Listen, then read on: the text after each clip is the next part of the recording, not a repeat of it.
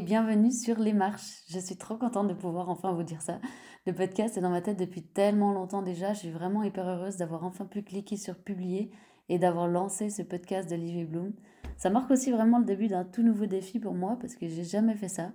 Et j'ai pas vraiment préparé ce premier épisode en fait. J'avais surtout envie que ce soit un épisode zéro, un premier aperçu, un peu euh, une explication du but du podcast et puis prendre le temps de vous en parler un peu plus et de raconter d'où ça vient avant de, rentrer dans le vif du sujet avec l'épisode 1. Donc l'idée, c'est que c'était assez compliqué d'expliquer, c'est toujours assez compliqué d'expliquer ce que je veux sur un sujet par écrit. Donc dans un post Instagram ou un article de blog ou par message avec vous, par mail, etc. Enfin bref, par écrit en général. Mais je trouve qu'en écrivant, on arrive moins à faire passer le message qu'en le disant de vive voix. Et, euh, et voilà ce qui m'a un peu mené à me dire que que le podcast serait une super plateforme pour pouvoir vraiment passer du temps à parler d'un sujet sans me dire qu'il faut que ça fasse trois, euh, trois images sur un carousel Instagram ou euh, tant de mots dans un article de blog et que je puisse vraiment euh, aller dans les détails et puis raconter beaucoup plus les choses. En vrai, c'est même exactement ça qui m'a donné l'idée pour le titre sur les marches parce que ça vient des marches sur lesquelles on s'installait avec une amie que j'ai rencontrée la première fois que je me suis installée comme indépendante. À l'époque, comme architecte d'intérieur, c'était à Fribourg. Et je l'ai rencontrée justement dans ce, premier studio, ce premier atelier, où on allait toutes les deux d'ailleurs démarrer notre premier business.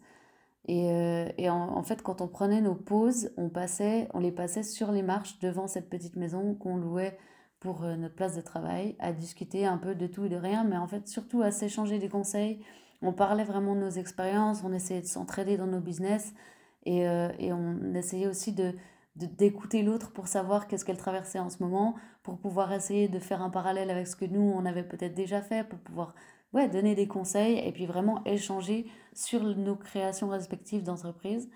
Et c'est exactement ce que je voulais reproduire avec ce podcast. Donc vraiment un moment de partage pendant chaque épisode où je pourrais parler soit des expériences, mais aussi développer des sujets dont je parle déjà sur les réseaux ou sur le blog, où je pourrais aussi inviter des intervenants pour qu'ils nous racontent plein de choses sur leur vision de l'entrepreneuriat, sur euh, leurs propres apprentissages, parce que c'est vraiment aussi euh, chacun a sa manière de créer, chacun a sa manière de développer son entreprise, et c'est hyper aussi euh, constructif de pouvoir se, se baser sur les expériences des autres.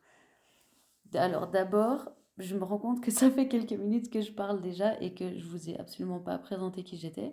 Donc pour celles et ceux qui ne me connaissent pas du tout, je m'appelle Marie, je suis entrepreneur et comme je l'ai dit avant, j'ai commencé par être architecte d'intérieur.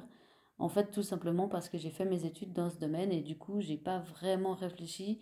Ça coulait un peu de source de choisir ça pour euh, créer ma première entreprise. Et euh, je me suis lancée là-dedans. Enfin, je savais que j'avais envie d'être entrepreneur, ça c'était la chose qui était sûre. Par contre, euh, c'est vrai que le domaine, eh ben, c'était un petit peu choisir ce dans quoi j'avais fait mes études sans aller vraiment chercher plus loin. Après, ça c'était il y a 4 euh, ans, un peu plus peut-être. Et il y a le Covid qui est arrivé et ça a un peu freiné mon activité. Et donc, je me suis mise à, à prendre plus le temps de créer aussi mes propres accessoires à la maison c'est quelque chose que j'aimais déjà beaucoup, c'est quelque chose que j'avais plutôt comme loisir. Et en fait, là, en me lançant vraiment là-dedans chez moi, et eh ben, ça a très vite, en quelques mois, ça a donné la marque Live Designs, qui est ma marque de bijoux et que j'adore. Je, ne, je compte bien continuer à la développer. Elle existe encore aujourd'hui. J'espère qu'elle existera encore longtemps. Et, euh, et voilà, donc ça, c'est mon activité principale aujourd'hui. Et le coaching dans tout ça, eh ben, c'est arrivé que très récemment, en fait, il y a quelques mois. Et il y a deux choses, deux petites histoires qui ont euh, vraiment mené à la création de Live Bloom. La première, c'est le fait que je me suis moi-même beaucoup formée pour apprendre à gérer Live Designs. En fait, euh, pour en faire une entreprise qui fonctionne, qui continue d'évoluer, j'ai énormément appris de ces différents cours, des différents ateliers que j'ai suivis. Mais j'ai trouvé nulle part en Suisse une formation complète qui regroupait toutes les informations dont j'avais besoin pour, euh, pour grandir dans cette aventure, en fait, pour, me, pour continuer à me former tout le temps. Et j'ai dû toujours piocher par-ci par-là chez des formatrices françaises principalement, mais aussi d'autres pays. Et puis, euh, ben, c'est la première chose, c'est que je me suis dit, c'est trop dommage qu'il n'y ait pas une formation en Suisse qui existe pour apprendre euh, tout ce qu'il y a à apprendre sur la création d'entreprise. Bien sûr, il y a plein de choses que j'ai pu reprendre des formations que j'ai faites dans d'autres pays, mais après, il y a quand même toute une partie légale, administrative, etc. en Suisse que j'ai pas pu vraiment me baser, enfin pour laquelle j'ai pas pu me baser sur ce que j'ai appris ailleurs. C'était vraiment des choses que j'ai dû aller rechercher par moi-même.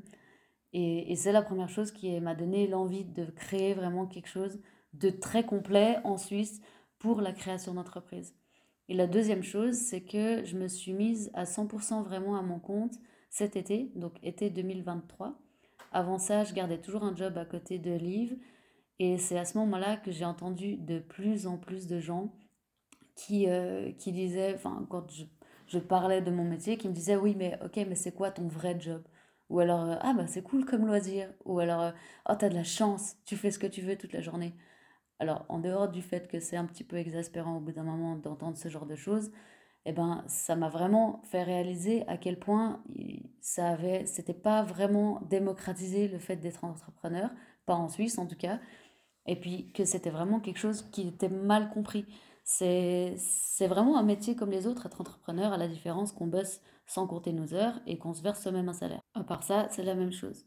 Et du coup, ça m'a aussi fait réaliser que ben il y a vraiment un besoin de démocratiser l'entrepreneuriat pour que ce soit pris comme un métier comme un autre et que c'est pas juste une petite activité accessoire qui passe le temps, mais que c'est beaucoup plus que ça. Et il y a tellement de gens hyper talentueux que j'ai rencontrés depuis, hyper doués dans ce qu'ils font, qui rêvent de se lancer, qui rêvent de, on dit souvent vivre de sa passion, mais ce qu'ils aiment faire tous les jours, leur métier de rêve, eh ben, ils le gardent comme activité accessoire parce que ça fait super peur. Et puis qu'ils sont morts de peur justement de sauter le pas et qui flippent d'être seuls responsables de leurs échecs bah, aussi de leur réussite d'ailleurs, et puis de jamais vraiment savoir combien ils vont gagner à la fin du mois, de pas être sûr d'être vraiment assez bon pour se lancer là-dedans, pour s'autoproclamer euh, euh, entrepreneur et patron de boîte. Et en fait, franchement, c'est beaucoup trop dommage.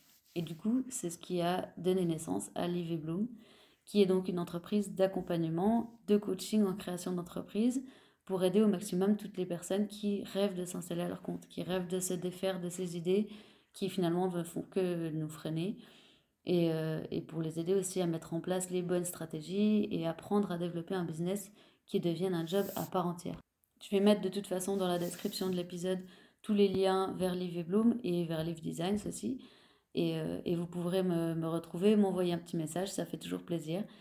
Et pour m'aider à développer un peu ce podcast et à le faire connaître auprès des personnes qui pourraient être intéressées et qui en auraient besoin, eh ben, n'hésitez pas à laisser des étoiles, un commentaire, ça fait toujours plaisir aussi à recevoir et je me réjouis de vous lire.